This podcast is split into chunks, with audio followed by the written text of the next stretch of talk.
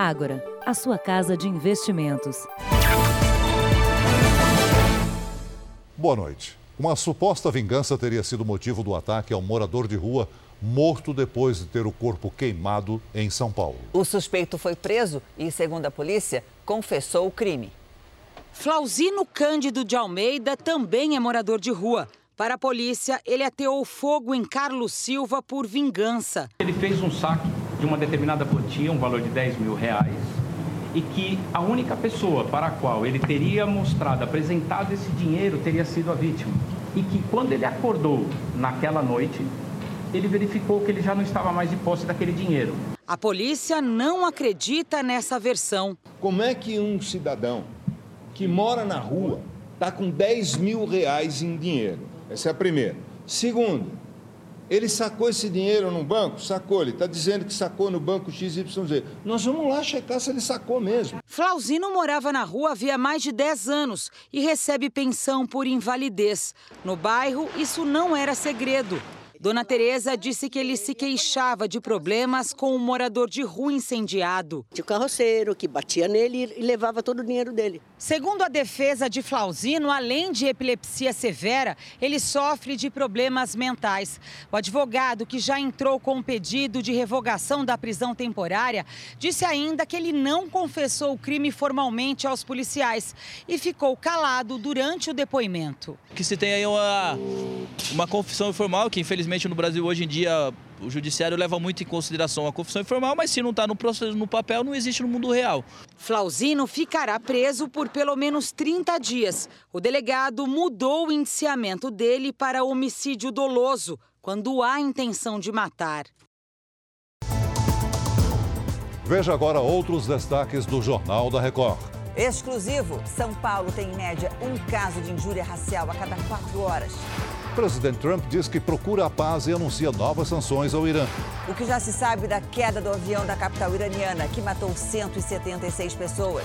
Temporal no Sudeste alaga ruas e arrasta carros. Executivo brasileiro fala pela primeira vez e diz que fugiu porque era perseguido. A série especial.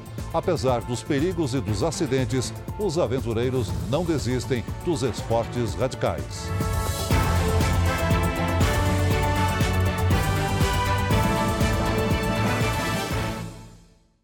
Oferecimento Agora. Investir transforma incertezas em planos. Invista com a gente.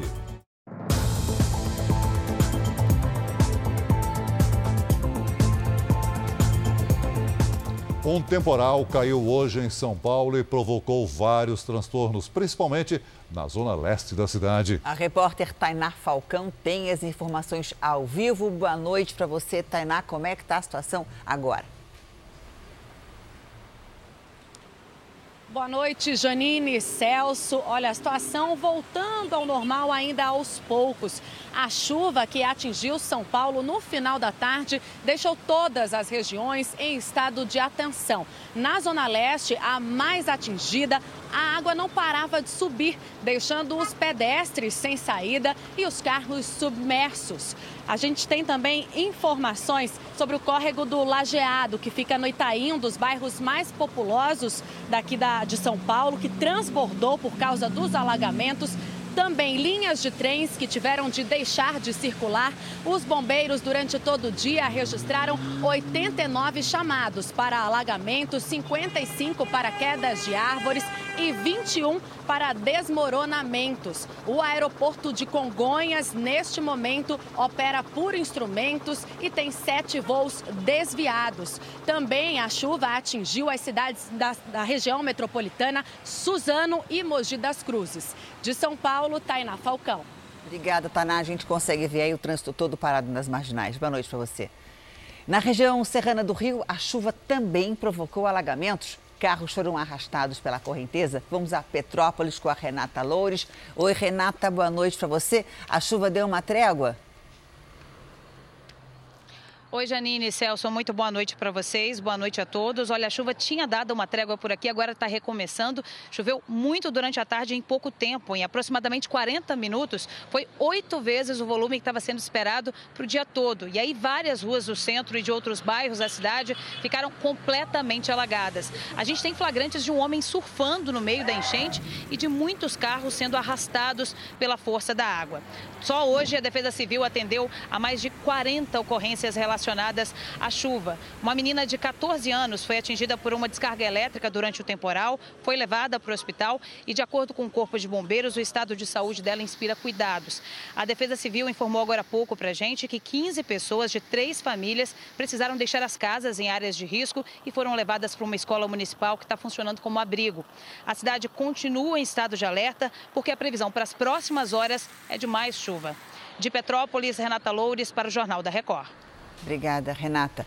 Um levantamento exclusivo do Jornal da Record revela que as denúncias de injúria racial no estado de São Paulo aumentaram quase 25% no ano passado. Foram quase seis casos por dia.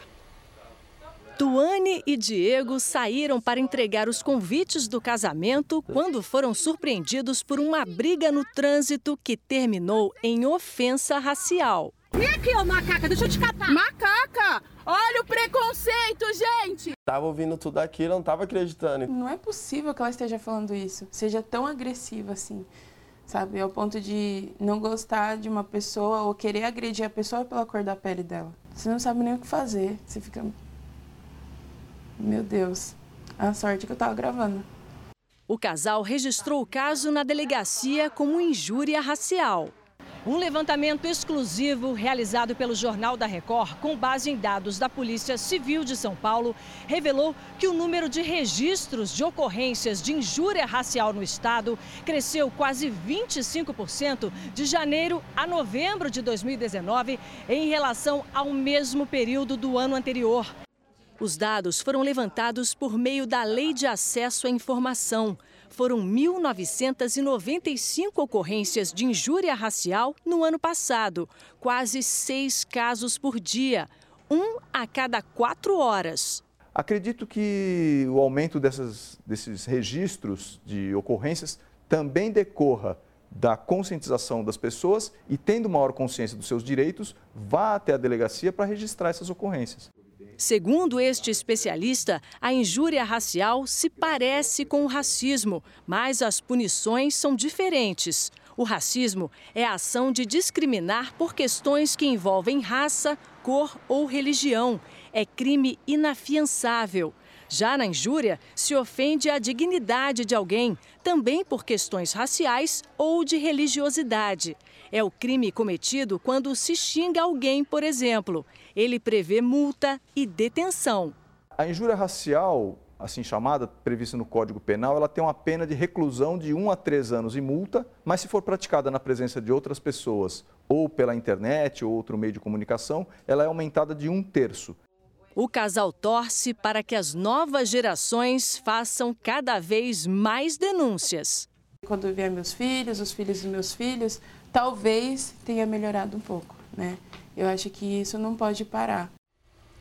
Depois do lançamento de mísseis contra duas bases militares no Iraque, o presidente Donald Trump anunciou punições econômicas ao Irã. Nenhum americano ou iraquiano morreu no ataque. Cerca de 20 mísseis de curto alcance foram lançados contra as bases do Iraque, onde havia tropas americanas.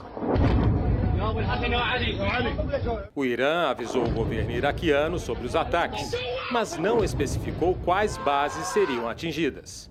Segundo o ministro das Relações Exteriores do Irã, a operação foi em legítima defesa e proporcional ao bombardeio que matou o general Qasem Soleimani na semana passada. E disse que o país não busca uma guerra. Para o líder supremo do Irã, o Ayatollah Ali Khamenei, a retaliação foi um tapa na cara dos Estados Unidos.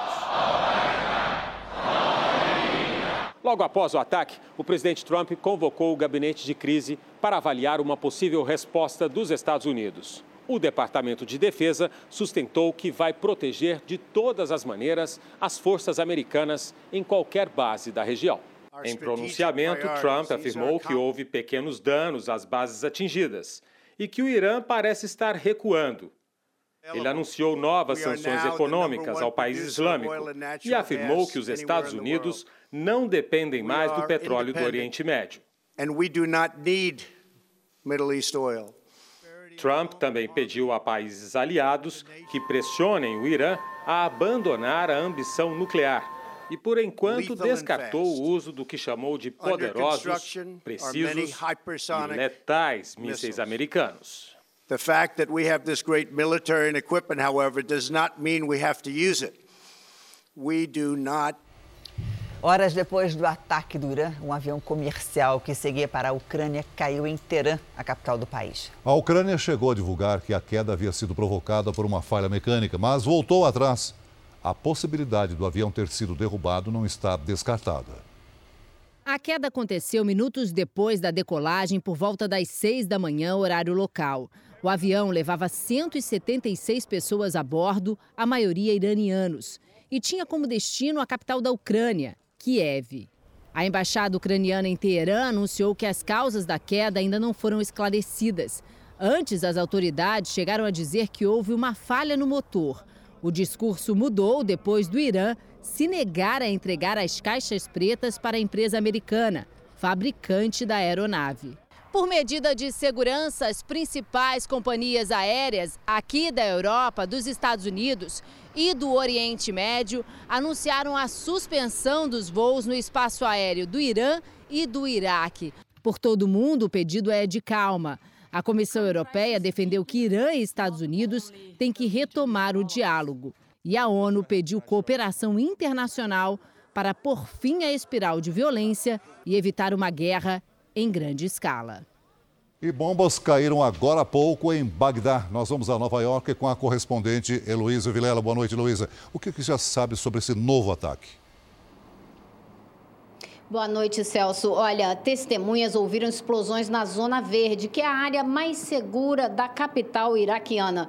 É o que diz o comunicado do Comando Militar Iraquiano. Aparentemente, não há vítimas. A Zona Verde abriga missões estrangeiras e prédios governamentais. Fontes da polícia iraquiana afirmaram que um dos foguetes caiu a cerca de 100 metros da Embaixada dos Estados Unidos. Até o momento, não existe indicação alguma de que essas bombas tenham sido lançadas pelo Irã. Hoje, o FBI e o Departamento de Segurança Interna enviaram um alerta a todas as forças policiais do país. Eles acreditam que o Irã pode promover um ataque cibernético aqui nos Estados Unidos. Celso. Obrigado, Heloísa. E o presidente Bolsonaro comentou o pronunciamento do presidente Trump sobre o Irã. Nós vamos a Brasília ao vivo com o Tiago Nolasco. Boa noite, Tiago. O que, é que o presidente disse? Oi, Celso. Boa noite para você, para Janine e para todos. O presidente Jair Bolsonaro acompanhou o pronunciamento de Trump aqui do Palácio Planalto. Ele comentou que muitos gostariam que o Brasil se omitisse com relação ao conflito e disse que o ex-presidente Lula foi ao Irã e defendeu que o país pudesse enriquecer urânio acima de 20%. Bolsonaro defendeu o posicionamento do Ministério das Relações Exteriores, que condenou o terrorismo e apoiou os Estados Unidos. Pela manhã, Jair Bolsonaro esteve no hospital da Força Aérea, foi fazer exames de rotina e nesta quinta-feira o presidente segue para o Guarujá, no litoral de São Paulo, onde pretende descansar até a próxima terça-feira. Celso. É, e também hoje o presidente sancionou a lei Romeu Mion, que assegura direitos para pessoas com autismo, não é isso? É isso mesmo, viu, Celso? O presidente sancionou a lei Romeu Mion, que leva o nome do filho do apresentador, Marcos Mion. Essa lei cria a carteirinha para as pessoas com espectro autista. Essa carteirinha será feita gratuitamente e poderá permitir às pessoas com autismo um atendimento preferencial nas áreas de saúde, educação e também de assistência social. De Brasília, Tiago Nolasco. Obrigado, Tiago. A seguir, o brasileiro Carlos Gon diz que fugiu do Japão porque era perseguido. E ainda hoje, na série especial, o francês que, mesmo depois de perder um dos braços, não parou de velejar.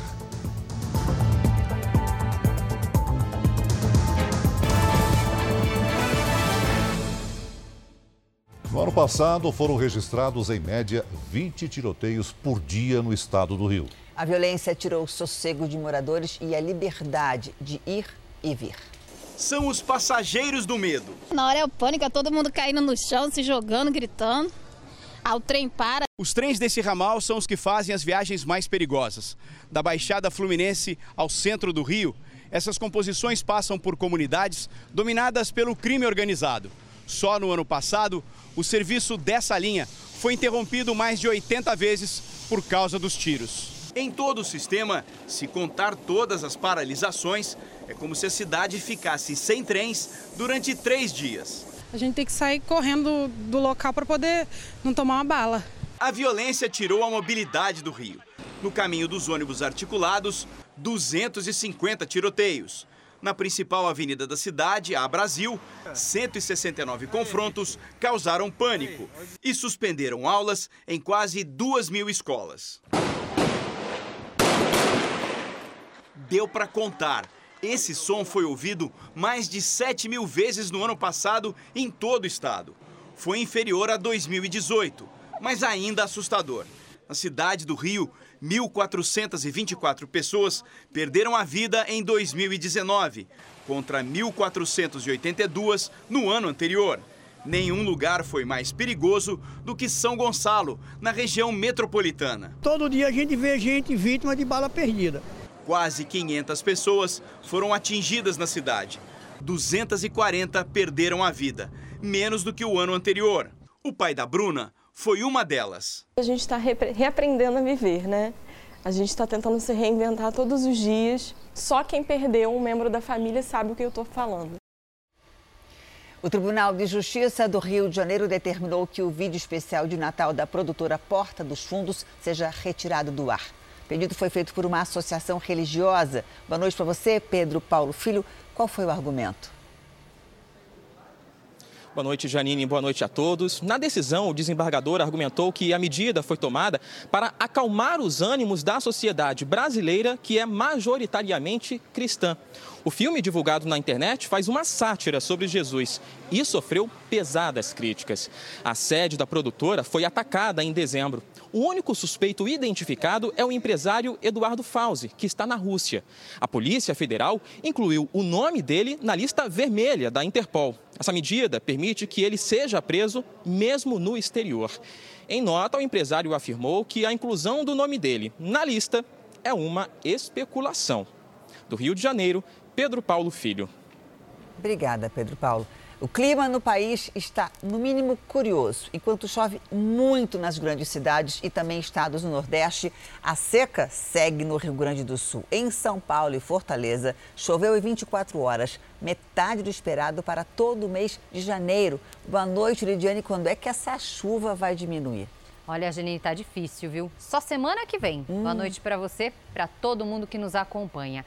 Ventos dos dois hemisférios se encontram bem nessa região onde tem essa escadinha aqui desenhada e formam nuvens carregadas. Amanhã a quantidade de chuva é um pouco menor que a de hoje, mas o solo encharcado leva a risco de deslizamentos e alagamentos ao Rio Grande do Norte, Ceará e Piauí.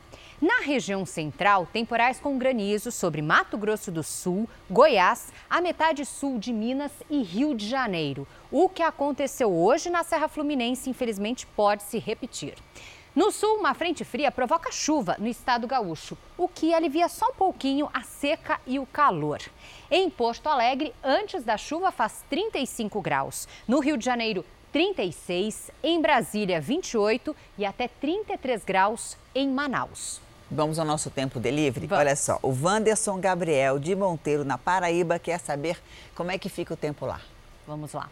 Wanderson, os próximos dias seguem bem quentes e com chuva rápida à tarde aí para você. Amanhã, máxima de 29 graus. A gente aproveita para ver como é que vai ficar o tempo amanhã em São Paulo, com chuvão de verão até o fim de semana. Amanhã, máxima de 31 graus. Evitem trechos sujeitos a alagamentos.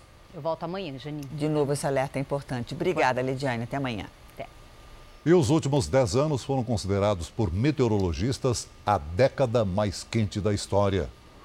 Na Europa, 2019 foi o ano com temperaturas mais altas já registradas. O Ártico e o Alasca também tiveram temperaturas mais elevadas. E a Austrália se tornou um dos países que mais sofrem com o calor. Os incêndios são comuns na primavera, mas este ano tomaram proporções maiores por causa do tempo seco e quente. Hoje, a NASA divulgou imagens de satélite que mostram que a ilha Canguru, na costa do país, teve um terço de terra devastada pelo fogo. O local é refúgio de animais ameaçados de extinção. E o número de vítimas na Austrália subiu para 26. Autoridades disseram que o calor vai aumentar nos próximos dias. No Japão, a ministra da Justiça disse que Carlos Ghosn espalhou informações falsas durante uma coletiva de imprensa. Hoje, no Líbano, vamos a Tóquio com a Cíntia Godoy. Oi, Cíntia, bom dia aí para você. Oi, Janine Celso, boa noite a todos. Isso mesmo, a ministra da Justiça, Masako Mori, classificou as declarações de Carlos Ghosn como intoleráveis e defendeu o sistema legal do país, que ela disse ser justo. Durante a entrevista coletiva, Ghosn disse que fugiu para limpar o nome dele e que no Japão era perseguido pelas autoridades. O ex-executivo da Renault-Nissan não revelou como conseguiu escapar do Japão, mas disse que passou por um pesadelo. Ele ainda afirmou que pretende ficar por um bom tempo no Líbano, país do qual tem cidadania. Janine Celso. Obrigado, Cíntia.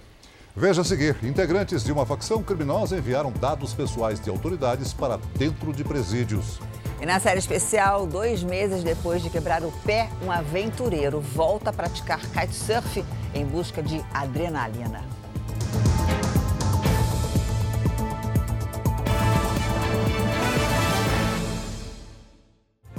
A Polícia Civil do Distrito Federal deve cumprir nos próximos dias mais três mandados de prisão de integrantes de uma facção criminosa. Os agentes descobriram que os criminosos trocavam informações sobre autoridades.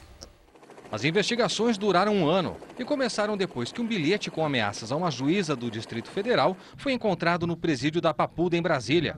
A Polícia Civil, com a ajuda do Departamento Penitenciário Nacional, descobriu que os criminosos enviaram dados pessoais de delegados e agentes para telefones dentro de presídios. A facção estaria compartilhando, transmitindo dados pessoais de alguns delegados ah, do DF e de alguns servidores ah, do sistema prisional. Oito suspeitos foram presos numa operação de ontem. Três estão foragidos. Segundo os investigadores, a célula da organização criminosa em Brasília é formada por cerca de 30 pessoas, incluindo advogados, que levariam as ordens de dentro dos presídios para integrantes do grupo. Os criminosos chegaram a sondar casas para alugar em áreas nobres da cidade. Os imóveis seriam usados para hospedar líderes da facção. As operações ganharam força depois da transferência do principal líder do grupo, Marcos Camacho Marcola, para o Presídio Federal de Brasília. Olha só essa história que aconteceu em Goiás. Uma menina de 9 anos ouviu de uma mulher que não existem princesas negras. O incidente foi neste parque de Anápolis, a 50 quilômetros de Goiânia. Ana Luísa, de 9 anos, fazia um piquenique com a família e os vizinhos no primeiro dia do ano. A certa altura do passeio, a menina chamou uma coleguinha menor para brincar de castelo e princesa. Uma mulher que passava nesse momento ouviu a frase e disse para Ana Luísa: Você não pode brincar disso. Não existe princesa negra. Eu fiquei com medo e assustada. Eu pensei que ninguém ia fazer isso comigo, foi a primeira vez. Ana Luísa não tinha coragem de contar aos pais, até que teve a ideia de escrever um bilhete cinco dias depois. No papel de caderno da escola, ela pergunta: Mãe, uma princesa não pode ser negra? Eu falei: Minha filha, você tinha que ter falado na hora. Mas eu acho que ela ficou com medo, eu não sei, não quis falar. Eu fiquei indignada. A carta se espalhou pelas redes sociais e chegou até a ministra da Mulher e da Família. Damares Alves escreveu para a menina dizendo que o que aconteceu no parque é crime. A mulher ainda não foi identificada e pode ter cometido crime de racismo ou injúria racial. Ambas situações são consideradas de ação pública incondicionada, ou seja, não depende de autorização ou aprovação, requerimento da vítima, da família, para investigação, instauração do processo. Ana Luísa diz que não tem raiva da agressora e sabe que pode superar a ofensa. Eu sei que uma princesa pode ser negra. Ana Luísa, deixa eu te contar uma coisa: existem várias princesas negras. Um acidente bastante comum que deixa as pessoas ao redor paralisadas, sem saber o que fazer. É o engasgo de crianças com alimentos ou pequenos objetos, tipo pecinhas e brinquedos. Nas férias, o número de ocorrências cresce. Foi assim, comendo uma banana, que Vitor engasgou. Já se passaram três anos, mas a mãe nunca esqueceu. Só que eu acho que ele enfiou mais ou menos isso e mordeu e desceu de uma vez. Ele começou a ficar roxo e tentando respirar não conseguia. Minha mãe também paralisada com ele no braço. Aí a minha irmã veio, ó, como se ela fosse perita no assunto, virou menino, começou a fazer a manobra. Aí de repente ele soltou a banana e começou a gritar. O caso terminou bem e o Vitor nem lembra de nada. Tanto que ele adora banana. Mas infelizmente nem todos os engasgos conseguem ser revertidos. No Rio de Janeiro, uma menina de 3 anos de idade morreu engasgada com um chiclete quando passeava com a família dentro de um shopping. O último levantamento do Ministério da Saúde revela que em apenas um ano, 777 crianças e adolescentes morreram por obstrução das vias aéreas. Em geral, os engasgos acontecem por causa de alimentos em tamanhos inadequados para a idade da criança ou objetos pequenos. Doutora, um brinco como esse aqui pode provocar o um engasgo? Pode sim. Imagina um brinco desse tamanho na boca de um bebê como desse boneco. Pode obstruir toda a via aérea. A recomendação é manter vigilância constante. E em caso de engasgo, a primeira coisa a fazer é ligar para o SAMU. Enquanto o socorro não chega, algumas ações podem salvar a vida da criança. Se for um bebê, coloque de bruço. Poder abrir a via aérea, como se estivesse no formato de V, com o dedo, certo? Com essa mão. A gente vai virar o bebê quase que de ponta cabeça, para poder fazer a manobra. E com essa mão, no fofinho do, da mão, da palma da mão, nós vamos fazer a manobra para poder empurrar, para ele poder expelir o que está piorando eh, e não está deixando passar o ar. Então, são cinco vezes assim, viramos ele, Cinco vezes nós vamos fazer a compressão. Se a criança já tiver um ano de idade ou mais, o atendimento deve ser feito com ela sentada no colo. Então, com a palma da mão, a gente põe o, o, dedão e com essa aqui a gente ajuda também, tá? Então, a gente vai fazer cinco vezes de novo. Um, dois, três, quatro, cinco. A maioria das vezes, é, duas, duas vezes a gente consegue fazer. Importante. Só tente retirar o que estiver preso na garganta se conseguir ver. Use o dedinho em forma de gancho. Se não enxergar, não faça nada, porque pode piorar a situação. Chame o SAMU e, se a criança desfalecer, comece as manobras de reanimação até o socorro chegar. E a gente começa a fazer massagem, que são de 100 a 120 massagens por minuto. Quatro dos 20 times que vão jogar o Brasileirão têm técnicos estrangeiros. Dois deles foram apresentados hoje. No Santos, o português Gesualdo Ferreira conheceu o memorial das conquistas do clube e o estádio da Vila Belmiro. Tricampeão com o Porto de Portugal, o treinador teve o nome estampado na lendária camisa 10 do clube. Técnico novo também para comandar o Internacional. O argentino Eduardo Cudê encontrou pela primeira vez o elenco do Colorado. Superação. Esse é o tema da nossa série especial de hoje. São caçadores de adrenalina que sofreram graves acidentes, mas não desistiram do esporte. Inspirados nesse estilo de vida radical, a equipe do Jornal da Record entrou no mar do Ceará e se arriscou no windsurf.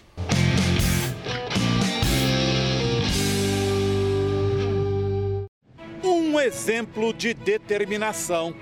Mesmo depois de perder um braço num acidente de moto, Jean-Claude não desistiu dos esportes radicais. Há oito anos divide seu tempo entre os Alpes franceses e as águas brasileiras. No Ceará vem em busca do calor e dos ventos. The best place for kite. Every day you get wind. É uma batalha e tanto a dele para fazer coisas que ele precisa fazer, que ele faz sozinho. Vocês viram que ele faz tudo sozinho? O vento hoje está forte. O repórter é convocado a dar uma forcinha. Pode ajudar tu a caixar a bola? Sim.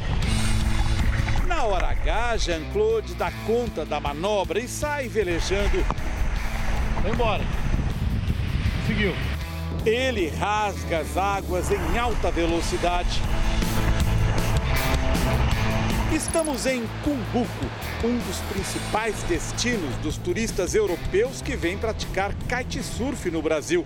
É mais fácil perguntar quem é que não vem para o Cumbuco. Né? A maioria holandeses, né, franceses, italianos, portugueses. O dia não começou muito bem para Eduardo. O carro atolou. E agora? Encalhou. Vamos descer. Como é que é a vida de repórter? É difícil. Olha, olha aqui, ó. Afunda tudo. Parece que é sólido, mas, mas não afunda. Piloto de rally consegue superar a dificuldade momentânea.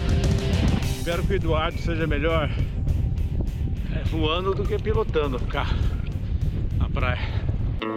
Dias antes, Eduardo havia nos mostrado as radiografias de fraturas que sofreu no pé por causa de um acidente de kite. O kitesurf é um, é um esporte fantástico, mas como o, é um esporte de, que você tem que ter o controle e, e se prevenir de alguns riscos que possam ocorrer. O maior risco de acidente no kitesurf hum. Se dá na fase inicial.